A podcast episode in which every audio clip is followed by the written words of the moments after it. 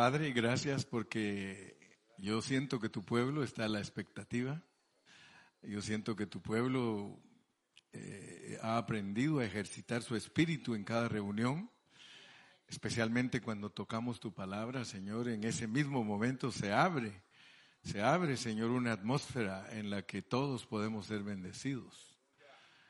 Permítenos poner atención, permítenos concentrarnos, permítenos, oh Señor, poner todo nuestro empeño a lo que venimos.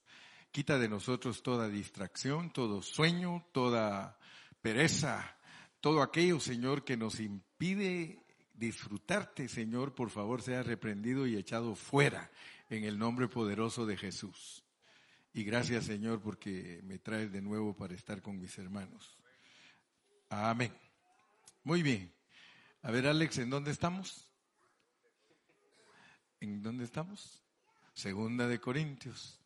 Estamos en Segunda de Corintios y ustedes saben que el, que el pastor Carrillo estudia la Biblia libro por libro, versículo por versículo, sin prisa.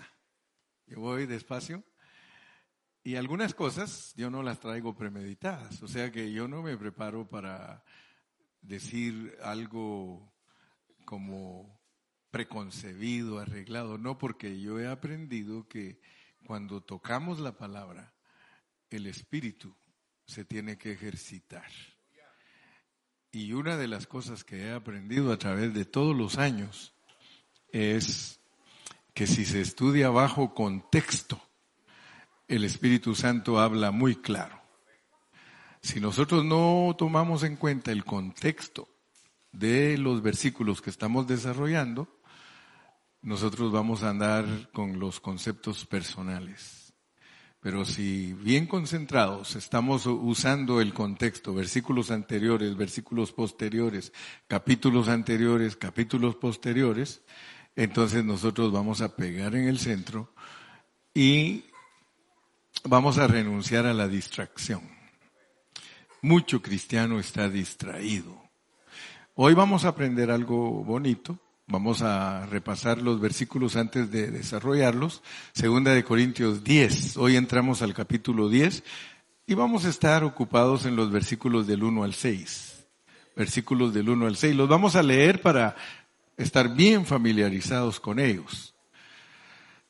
Ah, hay versiones de la Biblia que cambian algunas cositas, pero yo he aprendido, y lo aprendí hace muchos años, como decía el doctor Dios Paredes, él le preguntaban, doctor, ¿cuál es la mejor versión de la Biblia?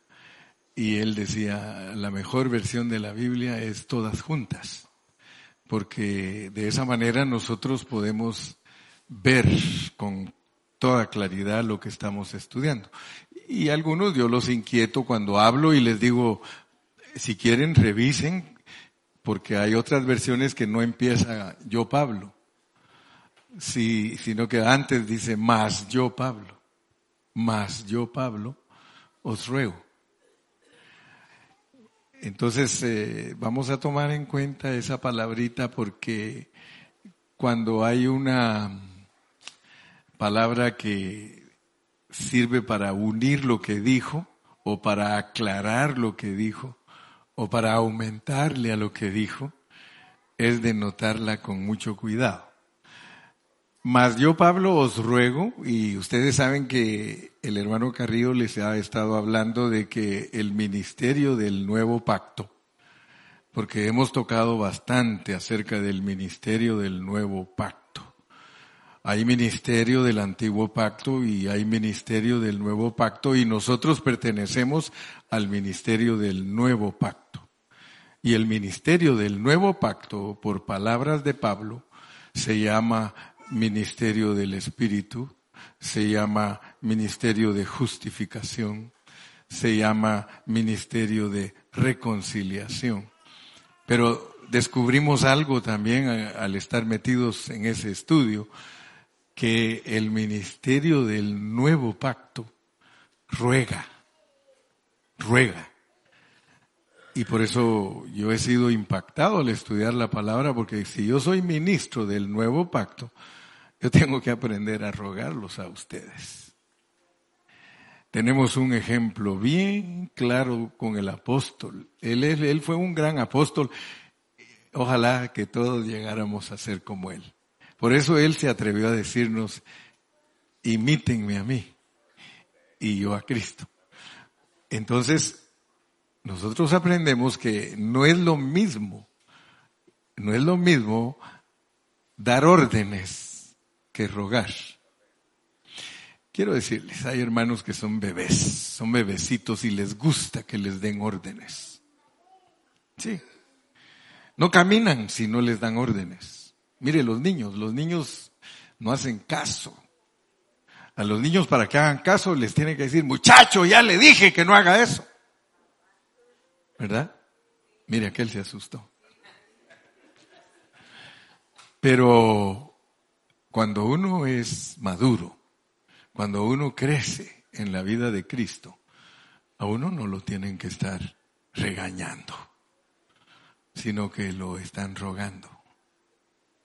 Y Pablo Solo imagínense, si ustedes leen Romanos 12, dice, os ruego por las misericordias de Dios que presentéis vuestros cuerpos en sacrificio vivo, santo y agradable.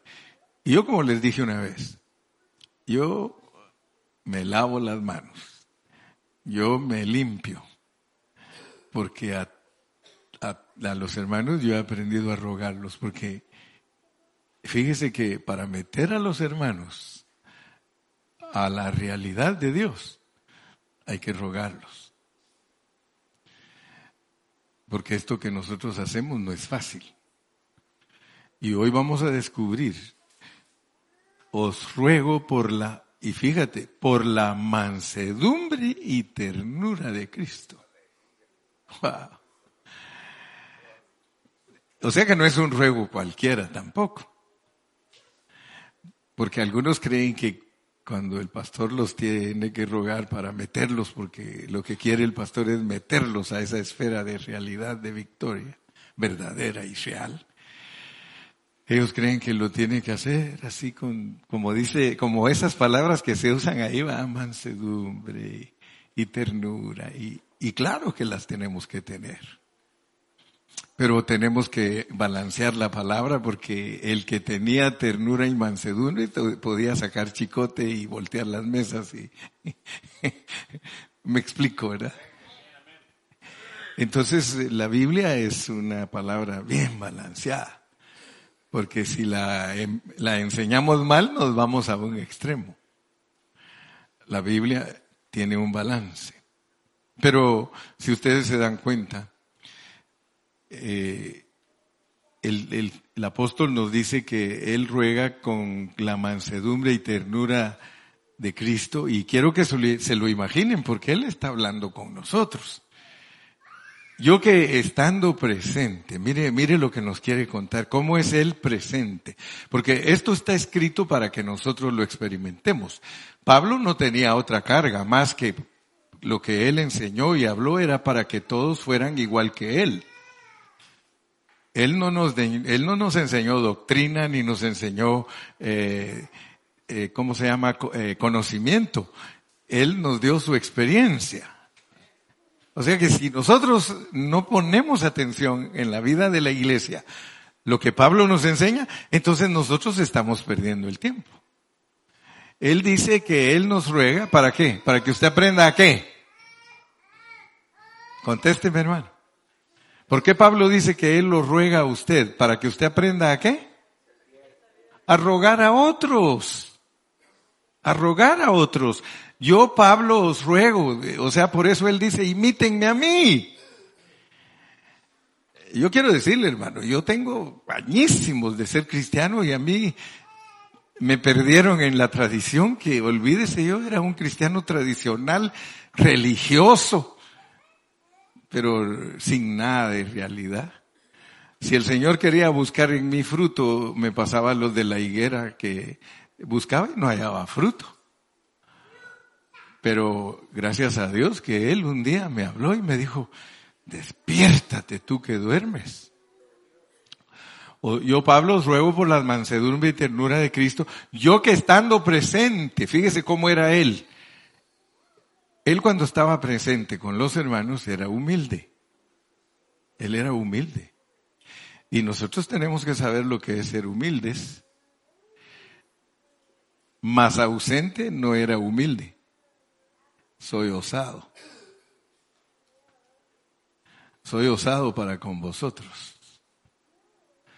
O sea que cuando él estaba presente se portaba muy humilde, pero cuando ya salía decía, especialmente si le contaban lo que estaba pasando en la iglesia, escribía unas epístolas. Al fulano entréguenlo a Satanás. o sea, tenemos que captar, hermano, lo que nos quiere transmitir Pablo en esta noche. Sigamos pues, el 2. Ruego pues que cuando esté presente no tenga que usar aquella osadía con que estoy dispuesto a proceder resueltamente contra algunos que nos tienen como si anduviésemos según la carne.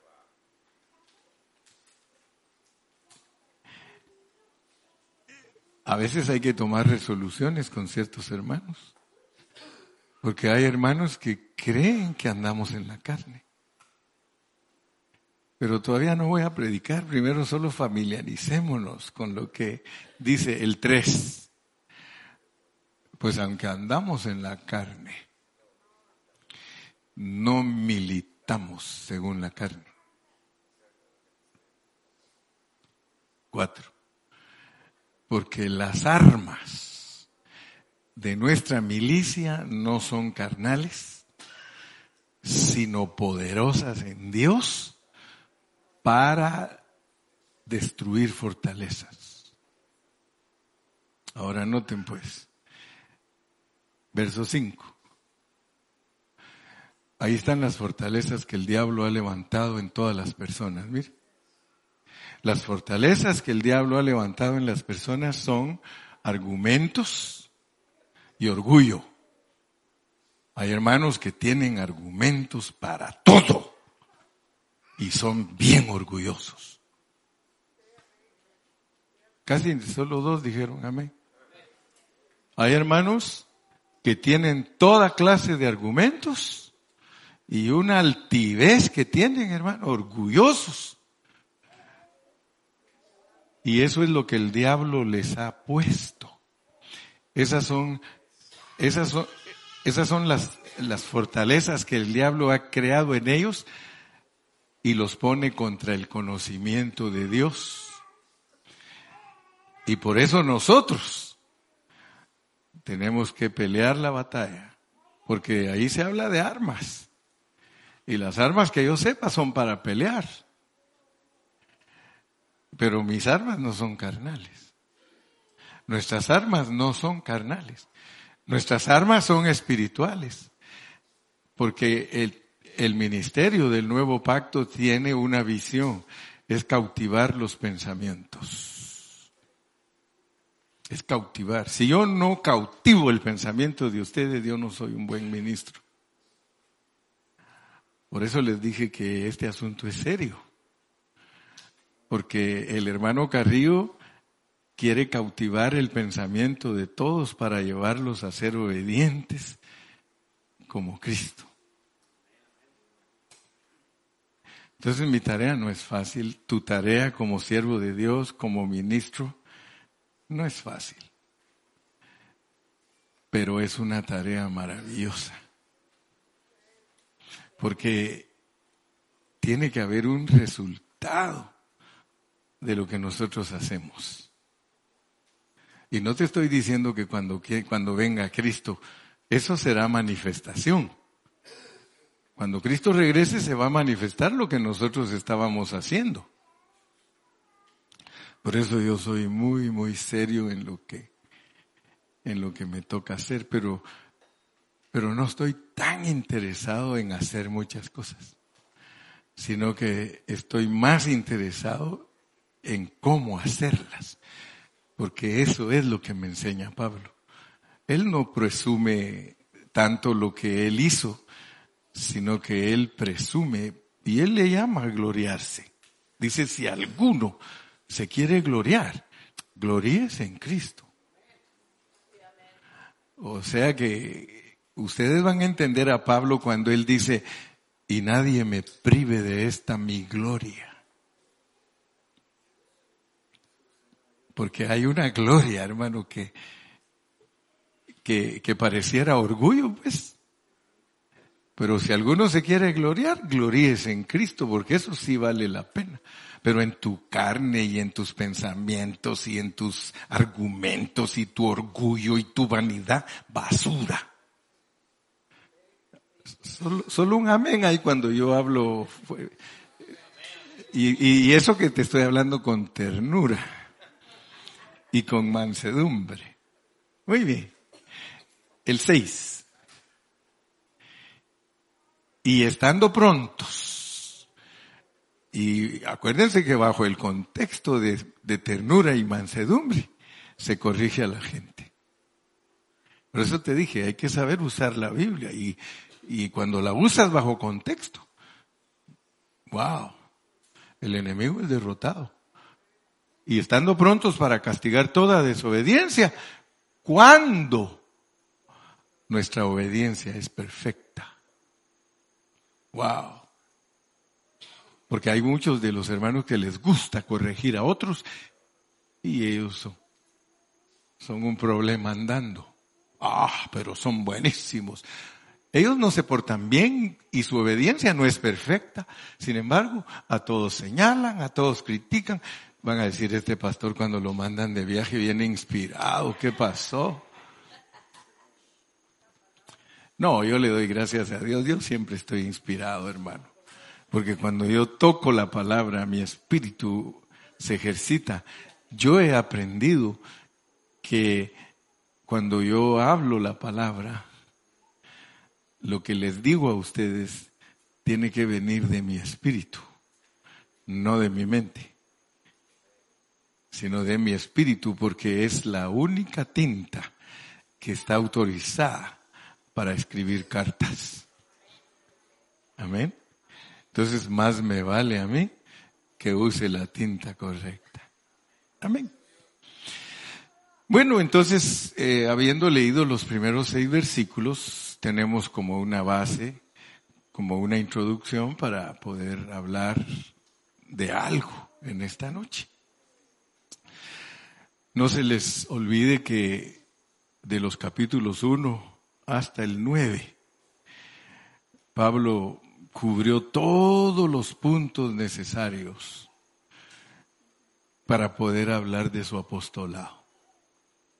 Fíjese que si a nosotros nos toca presentarnos ante un grupo y demostrarles que nosotros somos una autoridad, nosotros regularmente empezamos desplegando todo lo que nosotros somos, diciendo pues yo soy graduado de, esta y esta carrera y soy aquí, soy allá y o sea que para que la gente entienda que el que está al frente es una autoridad, eh, la persona empieza a decir todo lo que es su currículum.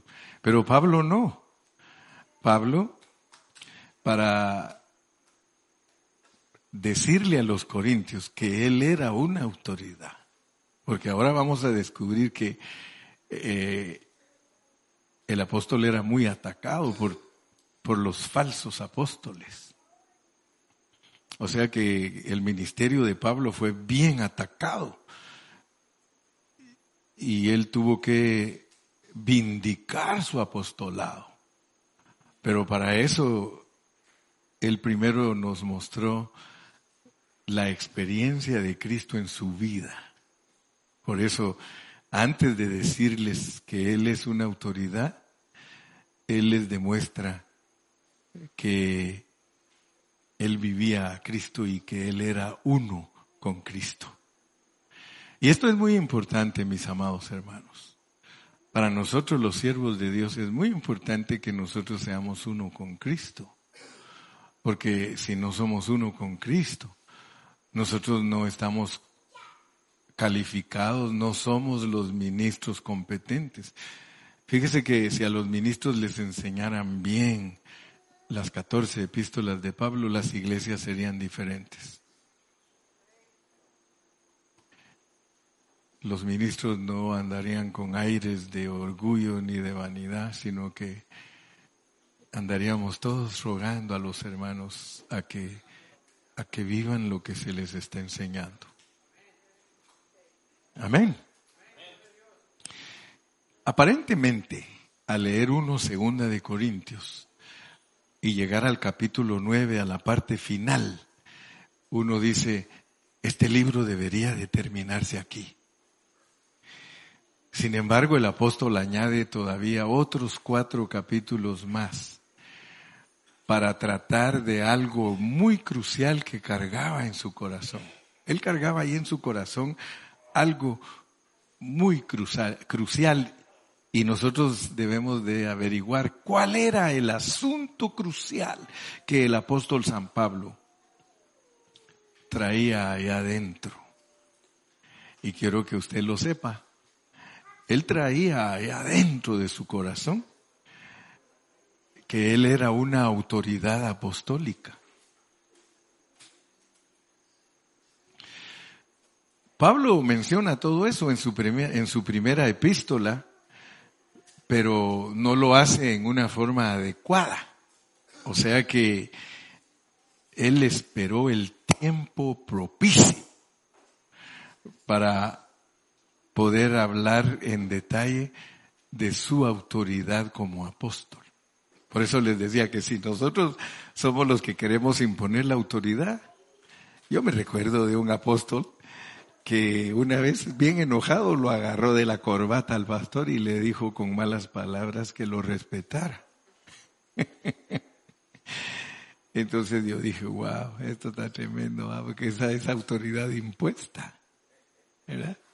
Yo no te voy a agarrar de la corbata y decir, me vas a respetar porque soy apóstol. No,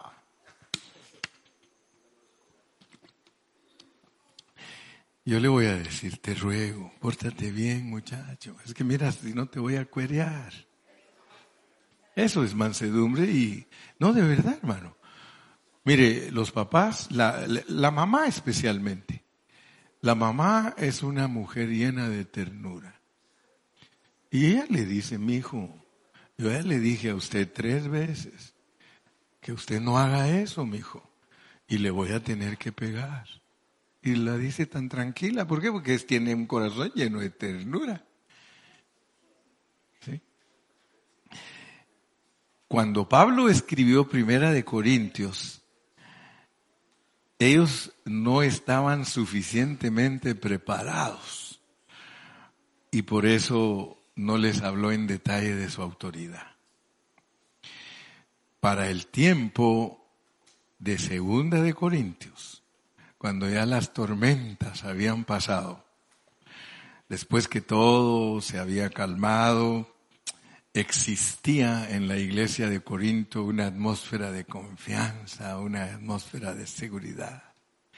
Y yo me acuerdo de mi hermano Marcos, que ya está con el Señor, porque Marcos tenía en la congregación a un hermano que se llamaba José María, le decían Chemita. Y mi hermano era muy sabio, era bien calmado. Ustedes, los que lo conocieron, él era bien calmado.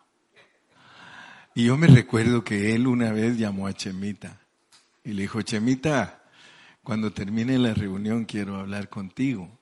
Y el Chemita, sí, pastor, sí. Y me recuerdo que lo sentó y le dijo, Chemita, quiero hablar contigo.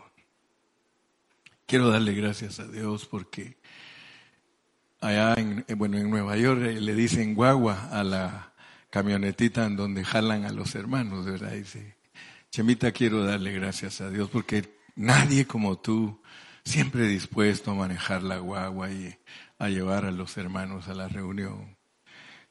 Chemita, quiero darle gracias a Dios porque cuando hay un foco quemado en el, en el lugar de reunión, ahí hay uno, y dice, tú siempre te prestas y no te tiene que decir nada, tú mismo lo, lo cambias. Le estaba diciendo todas sus cualidades. Chemita, ¿quién como tú cuando hay que limpiar los baños? Tú los limpias. Pues después de mencionarle seis o siete cualidades, le dice, Chemita, pero quiero decirte que tú eres el más chismoso de esta congregación.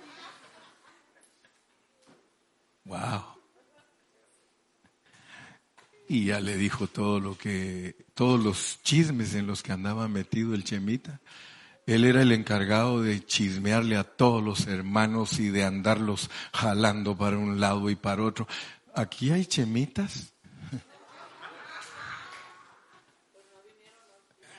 No, y olvídese, olvídese, pero bueno, no, vinieron, o a lo mejor sí.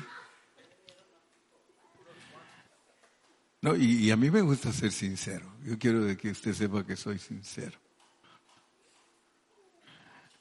Y como cada uno de nosotros debe de ser responsable de sus actos. Pero a mí, mis, mis nietas, desde que estaban chiquitas, ocho o nueve años, me decían, la hermana fulana y la hermana sultana, las más chismosas de la iglesia. Sí, mi hija Leo, pero ore por ellas. Oh, dad, dice, papito, dice, esas cargan en boca a todos los hermanos y solo para hablar mal de ellos.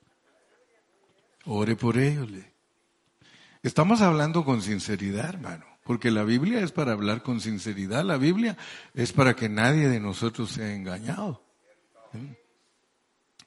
Entonces yo quiero que ustedes se den cuenta cómo inicia Pablo y regresemos ahora sí al 10.1. Miren cómo inicia él esta sección. La Reina Valera no pone el más, pero hay otras versiones que sí lo, lo pone. Mas yo, Pablo, os ruego por la mansedumbre. Wow. Yo quiero decirles que el hablar de Pablo fue muy placentero en los primeros nueve capítulos. Fue algo maravilloso, algo precioso. Pero cuando él empieza a hablar del capítulo 10 al 14, ustedes van a ver que él cambió de tono. Porque aquí ya él no es así tan placentero, a pesar que nos dice que es tierno y que es humilde porque él vivía a Cristo. Porque él no está hablando de una ternura y de una mansedumbre aparte de la vida de Cristo. Él está hablando de la vida de Cristo. Entonces, nosotros aquí podemos leer y yo los invito a que ustedes lean todo el capítulo 10 y van a ver que, que no, no nos dice de qué nos ruega. No nos dice. Por ejemplo, en Romanos 12 de 2, ahí sí dice claramente, os ruego por las misericordias de Dios que presentéis vuestros cuerpos en sacrificio vivo, santo y agradable a Dios. Pero ustedes van a leer el capítulo 10 y se van a dar cuenta que no nos dice cuál es el ruego, sino que nos muestra la manera que Él ruega. O sea que si ustedes leen el capítulo 10, ustedes van a darse cuenta que Él no nos dice, como en el Romanos 12, que nos ruega para que presentemos nuestros cuerpos en sacrificio vivo. Aquí no nos dice cuál es el ruego, sino que tenemos que ejercitar nuestro espíritu para meternos debajo de la letra y poder ver que Él empezó a hablar de algo que era incómodo para él hablar en los primeros capítulos. Entonces, él ya al llegar a segunda de Corintios 10 saca la carga que carga en su corazón. Y nosotros hemos aprendido, yo he aprendido del apóstol porque ¿cuántos de ustedes saben que el apóstol se quejó? ¿Ustedes han leído donde él se queja? Pero después de quejarse dice, porque él dice, ¿quién trabajó más? ¿Quién ha trabajado más que yo? yo hice esto, esto, esto, esto, esto. Y al final dice, pero no yo, sino la gracia de Cristo en mí. Entonces, Él nos enseña que quejarse es hablar en locura. Por eso Él mismo dice, toleradme pues mi locura.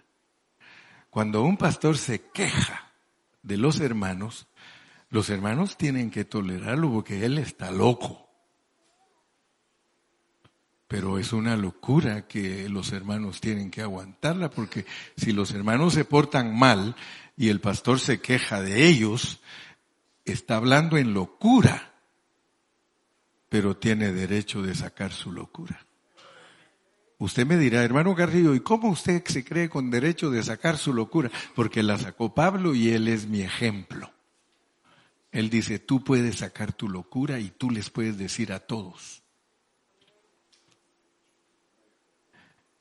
Hoy salí yo por cinco días. Yo podría, según lo que vine a encontrar, podría hablar con locura, pero dije, no, hoy me la voy a aguantar. Sí. ¿O quieren que se las diga? Se las digo pues. No hubo ni uno de ustedes que cambiara el baño. Yo mañana lo tengo que cambiar el de los niños, cuando muchos de ustedes podrían decir, yo lo compro y cuando venga el hermano Carrillo, él lo va a pagar. Pero ni uno se preocupó en cambiar el, el baño de los niños. Esa es locura. Viene el hermano Carrillo, hermanos, ¿por qué no está encendido el aire acondicionado tres horas antes? Esa es locura. Yo quisiera decirles, póngame el programa en mi teléfono, pero no lo hago porque entonces yo voy a ser el pastor orquesta. Y yo no puedo hacer todo, hermano. Yo no puedo creer que ninguno de... Híjole, se me metí en la locura, hermano. Como que no me conocieran a mí, hermano. Cuando Pablo dice, reuníos vosotros y mi espíritu, quiere decir que si algo pasa aquí, los que me conocen dice, póngalo hermano, aquí está el dinero, yo sé que Él me lo da al venir. ¿Sí o no? Ahí está el baño. Gloria a Dios que algunos se preocuparon porque a mí me dijeron uno, me dijeron que uno entacuchado andaba trabajando en los baños. Menos mal que algunos se, se pusieron pilas, pero no todos. Volvamos a la normalidad. Ya lo saqué, híjole. Está buena, bien aplicada, bajo contexto. Bajo contexto lo apliqué. Bueno, yo quiero que ustedes se den cuenta que hay un punto que llama la atención aquí en esta primera sección de Segunda de Corintios 10. Era muy incómodo para Pablo hablar de ciertas cosas. Ya vieron que ustedes me dieron permiso que se las dijera, porque, porque yo a la mera verdad soy temeroso cuando estoy, es más fácil mejor que les escribiera una carta, hey, ¿por qué no ponen el baño y cuando llegue lo pago? Pero yo quiero que ustedes vean que la sabiduría que Dios nos da a nosotros a través del apóstol San Pablo para arreglar problemas en la iglesia, porque quiero que sepan que la iglesia es un lugar de problemas. Nunca se vayan a equivocar ustedes o, o vayan a, tomar de otra manera, la iglesia es un lugar lleno de problemas. Usted ya sabe por qué va, porque aquí estoy yo. Por eso es que hay problemas aquí, porque estoy yo. Agarren la onda.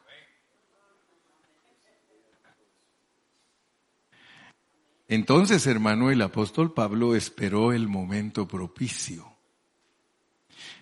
para decirles a los corintios acerca de su autoridad apostólica. Él no, no así bruscamente o rudamente imponía su, su autoridad. Entonces nosotros tenemos que ver esos puntos. Otro punto que debemos de ver es que la mansedumbre y la ternura con la cual él rogaba era la mansedumbre y la ternura de Cristo. ¿Verdad? aunque él nunca dijo cuál era el ruego que presenta en el capítulo 10, él toca el asunto de su autoridad espiritual. Pero yo quiero que aprendamos a entender al apóstol. Si a ustedes no les dice él cuál es el asunto por el cual los ruega, ustedes tienen que leer y leer y leer y leer y darse cuenta que él está diciendo, miren, yo les ruego que sean igual que yo.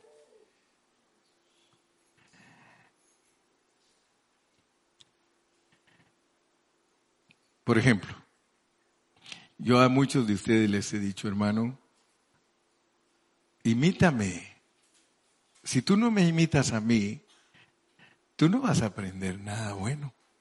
Si quieres seguir con tu carácter y quieres seguir con tu manera de pensar y tu ideología, tu filosofía de la vida, hermano, y no imitas al pastor, ¿a dónde va a ir a parar esta iglesia? Nos vamos a criticar entre unos y otros y un reino dividido no puede permanecer. A veces, hermano Carrillo, es que mire, que aquí, que allá, que esto, que el otro, que... Ay, hermano, tú eres un nene. ¿Qué te pasa? Yo creo que tú no me escuchas predicar. O si me escuchas, te entra por aquí y te sale por aquí. Tú estás viniendo a esta iglesia a aprender a ser igual a Cristo. ¿Por qué? Porque el pastor está aprendiendo a ser igual a Cristo. Aleluya. Y pareciera un orgullo, ¿verdad? Pero es, una, es un gloriarnos. Porque yo no estoy diciéndole que usted sea igual que yo en mi manera carnal de ser, sino en mi manera espiritual de ser. Amén. ¿Sí? Dice un hermano, si al hermano Carrillo alguien le pide 20 dólares porque no tiene para gas en la iglesia, ¿qué va a hacer el hermano Carrillo? ¿Se va a poner a pelear con él y a regañarlo? ¿Qué voy a hacer? Se lo doy. Algunos hasta me critican y dicen, voy a ver si me lo da a mí, pues así ya se lo he dado 20 veces como ahora, ahora, ahora no. Y me agarra en el momento de no. pero no puede decir que, que 20 veces no se lo di. Amén. Ok. La manera de cómo abordó el tema es más importante que el propósito por el cual lo hizo. Oigan eso pues, porque esto es sabiduría. La manera en que el apóstol abordó el tema es más importante que el propósito por el cual lo hizo. Y esto es importante para nosotros porque nosotros regularmente nos, eh, nos, nos enfocamos en, en, lo que queremos hacer. De hecho, cuando, eh, cuando hablamos de ser colaboradores de Dios, yo les fui sincero y les dije, hermano, hay muchos que han trabajado para el Señor, pero no han colaborado. No es lo mismo trabajar para el Señor que colaborar. Porque trabajar, hermano, lo puedes hacer solo, pero colaborar no se puede hacer solo. Colaborar. Y Pablo, claro, te dice de una vez que un ministro del nuevo pacto es colaborador de Cristo. Entonces, significa que si nosotros nos enfocamos en la enseñanza, en el propósito, a veces creemos que estamos bien. Ah, yo estoy bien enfocado en lo que los hermanos tienen que alcanzar, en lo que tienen que hacer. Y esa es la mitad de la verdad, porque, y, y yo creo que la otra mitad, y que es una mejor mitad, o tal vez ni puedo usar el término mitad y la otra mitad, sino más bien dicho, lo primero es una parte y lo otro es más importante. Es más importante cómo hago yo las cosas que lo que estoy haciendo. ¿Se entiende, Alexander? Es más importante cómo haces el plan que el plan. Dios tiene un plan. Y muchos dicen, ah, yo voy a trabajar para el Señor y lo voy a hacer y gloria a Dios. Y lo hacen en una manera descuidada. Pablo dice aquí que él nos quiere rogar, pero no nos dice de qué, porque él es tan sabio que él dice, ¿de qué los quiero rogar? A ver si agarran la onda. Los quiero rogar que sean igual que yo. Aleluya. Quizá nosotros pensemos que nuestra intención es realizar una obra para el Señor y no preocuparnos por los medios que usemos para llevarla a cabo. Eso es un concepto erróneo. No preocuparnos de los medios, de cómo vamos. Imagínense ustedes que yo tenga solo la meta de predicar a Cristo, de hablar de Cristo, de enseñarles a ustedes todo lo de Cristo, y I don't care cómo vivo. ¿Qué voy a lograr de ustedes? Solo llenarlos de doctrinas y conocimientos, pero no hay modelos. Y eso es lo que pasa, que no hay modelos de hermanos. En un hogar donde el papá hace lo que le da la gana, la mamá hace lo que le da la gana. Viven, ah, pero les compran de todo a sus hijos, los llevan a la escuela. Pero yo no sé si me están, me estoy dando a entender, hermano. ¿Me estoy dando a entender? ¿Qué esperas tú de tus hijos si tú no eres modelo para ellos? ¿Qué es lo primero que tus hijos van a decir? Mi papá nos regaña a nosotros por esto y esto y esto y él es un diablo. Mi mamá nos dice a nosotros esto y esto y esto y yo la he visto. Yo la he visto. si pudiera hablar diría lo que estoy diciendo yo.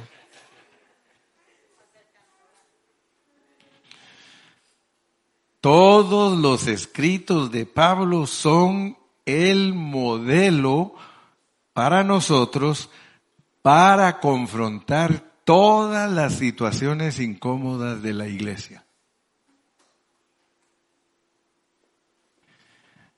Porque Pablo cada vez que solucionaba problemas lo hacía a través de ministrar Cristo.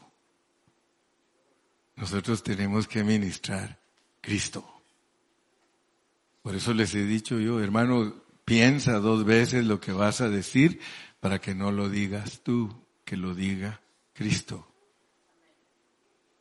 Amén. Ya el tiempo avanzó. Y hoy es viernes, dice el hermano Carrillo, y el cuerpo lo sabe bien. Bueno, ya tuvimos una introducción como base. Ya hablamos lo que el apóstol pensaba, avancemos un poquito más. Porque miren cómo termina eh, Segunda de Corintios 1.21 en el contexto. Váyase conmigo a Segunda de Corintios 1.21 y después regresamos acá. Segunda de Corintios 1.21. A veces nosotros tenemos años de ser cristianos y leemos a Pablo pero no lo hemos entendido. No lo hemos.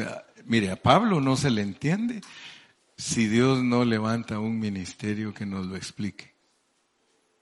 Y tristemente muchos dan por sentado que ya entendieron a Pablo. Yo tengo años de años de años de estudiar a Pablo y todavía no lo entiendo. En algunos aspectos. Gracias a Dios que otros ya los entiendo, pero y el que nos confirma con vosotros en Cristo y el que nos ungió es Dios. Solo fíjense lo que él dice en el principio de esa epístola. para que entendamos lo que nos va a enseñar, porque Él nos dice el que nos confirma y la mejor versión dice el que nos adhiere, el que nos adhiere. O sea, tú fuiste adherido a Cristo. Pero ponga atención porque eso no es doctrina. Esa es una realidad. Si tú no has entendido lo que es estar adherido a Cristo, ninguno de nosotros puede tener victoria si no entiende que está mezclado con Dios. We are blended with Christ. Nosotros estamos mezclados con Dios. Por eso les dije que no es doctrinas ni enseñanzas las que nosotros impartimos, sino que tiene que ser ministración. Ministración. Nosotros nos ministramos a la gente. Somos ministros del espíritu, no de la letra. El ministerio del antiguo pacto era un ministerio de condenación, de muerte. Si no haces esto, te vamos a matar. Ahora es rogar. Qué tremendo, ¿verdad? Qué contraste el del Antiguo Testamento con el Nuevo Testamento. Qué contraste el del ministerio del Antiguo Pacto con el ministerio del Nuevo, que es que, que te apapache el Señor, que te ruegue el Señor, pero que te pega también. ¿Verdad? Y por eso yo siempre me recuerdo cuando me tocaba antes dar conferencias sobre la familia, yo les decía, siempre cuando corrigen a sus hijos, háganlo como dice la Biblia. La Biblia dice que todos los papás tienen que tener en su casa una varita. No usen cintos, no usen platos, ni cucharones, ni, ni, ni chancletas. Desde que los niños nacen, se les tiene allí en su casa para un bebé recién nacido, la varita es del tamaño de un lapicero. La vara crece conforme ellos crecen. Porque para ti se necesita un 2 by 4 de...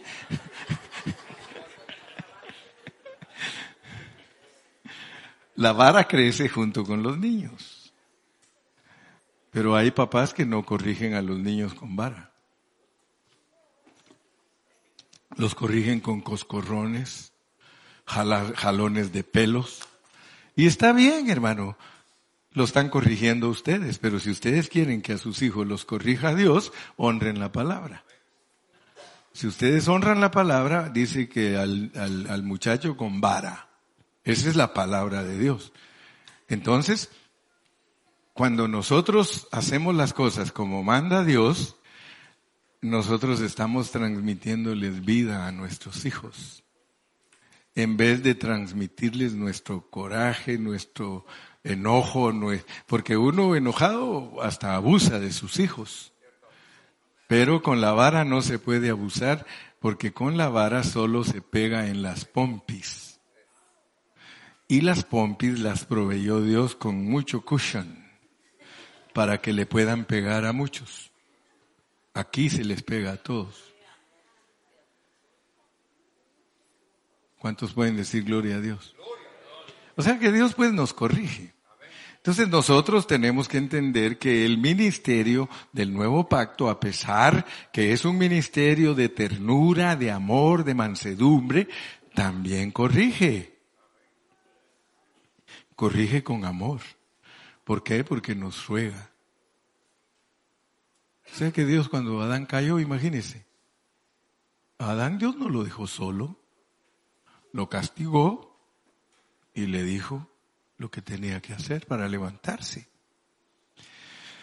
Entonces, hoy podríamos casi ya finalizar nuestra plática hablando un poquito acerca de esa frase, regresando al 10.1, esa frase, ¿qué significa para, para ti en el 10.1 ¿Qué significa para ti mansedumbre y ternura? Piensa. Piensa por un momento qué significa para ti que una autoridad te ruega con mansedumbre y con ternura. La mamá es autoridad. Benditas mamás. Dios las guarde y las bendiga porque las mamás son las que ruegan a sus hijos. Mi hijo, mi hijo, le ruego, mi hijo. Yo, puedo decirles, yo fui un niño diferente a todos los demás niños porque yo era muy inquieto, yo era, olvídese hermano, nadie como el hermano Carrillo. Y sin embargo mi madre me rogaba para que yo hiciera caso. Me lloraba, me decía, mi hijito, ¿cuándo me va a hacer caso? Todo el tiempo andaba haciendo travesuras, hermano. Mire, el triciclo de mi vecino lo colgaron ahí, dijo, no se vaya a subir porque usted ya está bien grandote y ese es para un niño chiquito.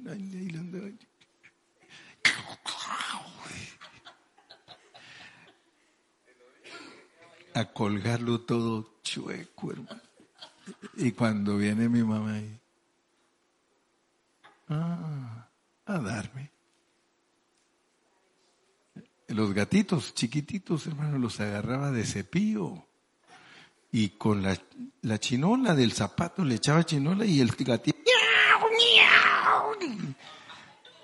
Imagínense qué, qué, qué locuras. Y mi madre rogándome, rogándome. Les cuento que tenía una tía que decía, si va a salir Beatriz, decía, llévese a Gilberto. Wow. Pero aún así, hermano, Dios nos ama. Porque a mí Dios me amó aún cuando, cuando, me tocó pasar por... Me crié en la calle, hermano, un niño de la calle. Solo imagínense cómo era. Y ya en la calle, cómo me volví, hermano. Gracias a Dios, hermano, que Dios tiene misericordia de nosotros. Y Él nos adhirió a Cristo. Ahora nosotros ya no estamos solos. Lo peor que le puede pasar a un cristiano es ignorar lo que tiene. Ignorar lo que tiene. Y quiero decirles que el Satanás, por eso Pablo nos aconseja, y vamos a tener muchos mensajes de estos cuatro capítulos, porque Pablo nos aconseja bien, hermano. Él nos aconseja que nosotros eh, hagamos lo que Dios nos ha mandado hacer, que es hacer las cosas por medio de Cristo. Porque eso es muy ignorado en el pueblo de Dios. En el pueblo de Dios, hermano, no saben cómo funciona la vida de Cristo en uno. A menos que alguien se lo explique con claridad, usted lo puede entender. Dios quiere que usted lo use a Él. Que usted pueda llegar al punto que dijo Pablo, con Cristo estoy juntamente crucificado y ya no vivo yo, más vive Cristo en mí. Y termino con eso porque no me alcanza mucho tiempo hoy, y es de que la victoria del cristiano es vivir otra vida, no la de él.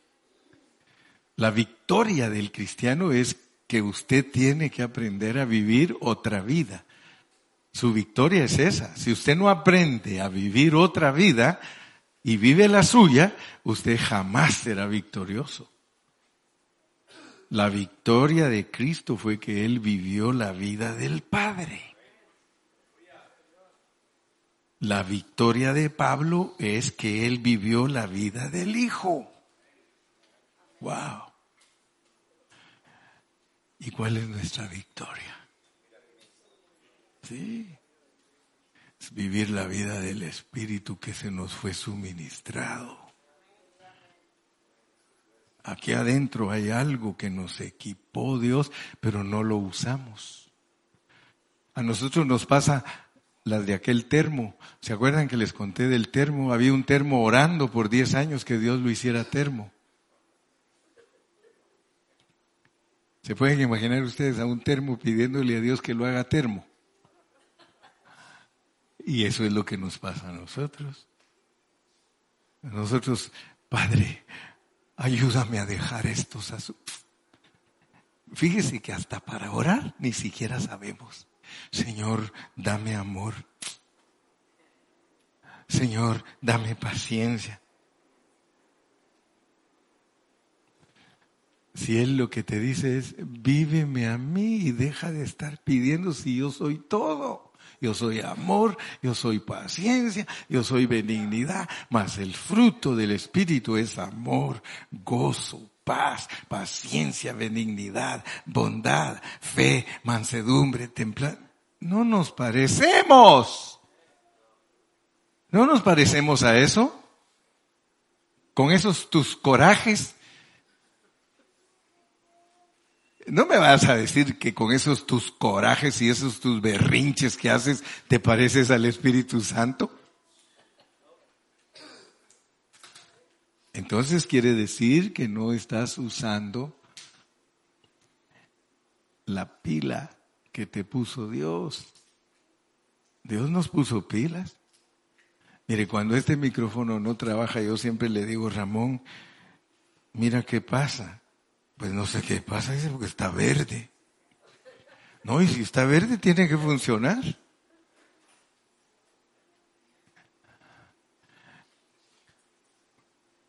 Yo he leído tanto, hermano, que siempre se me vienen muchas cosas cuando estoy predicando.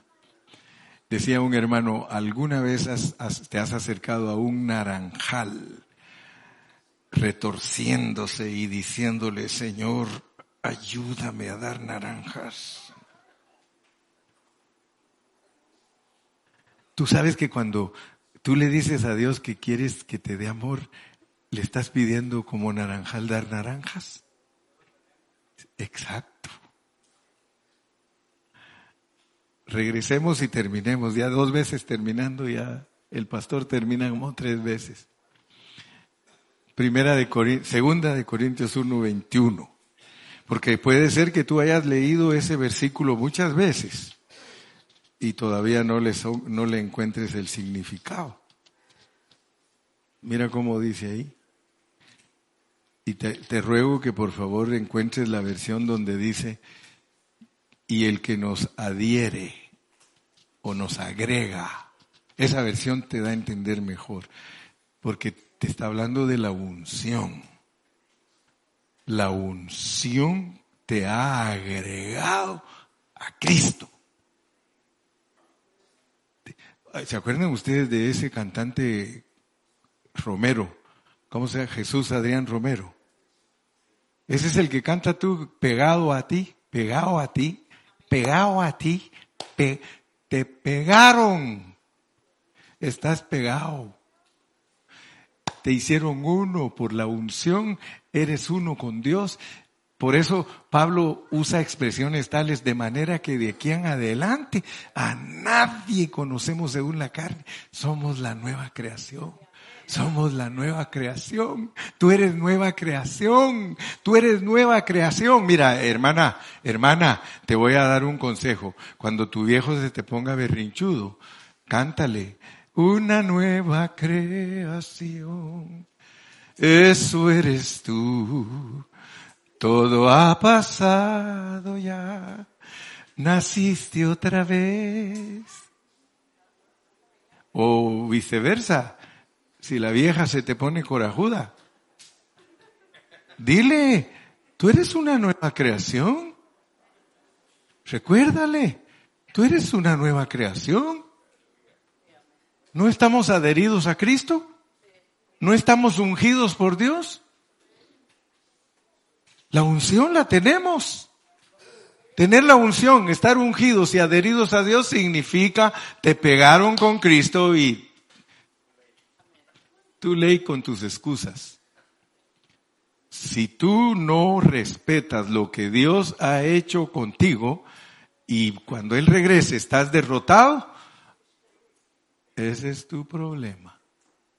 Él va a decirte, yo te equipé, yo te di mi vida, para que la usaras, pero nunca aprendiste a usar mi vida. Cierra tus ojos.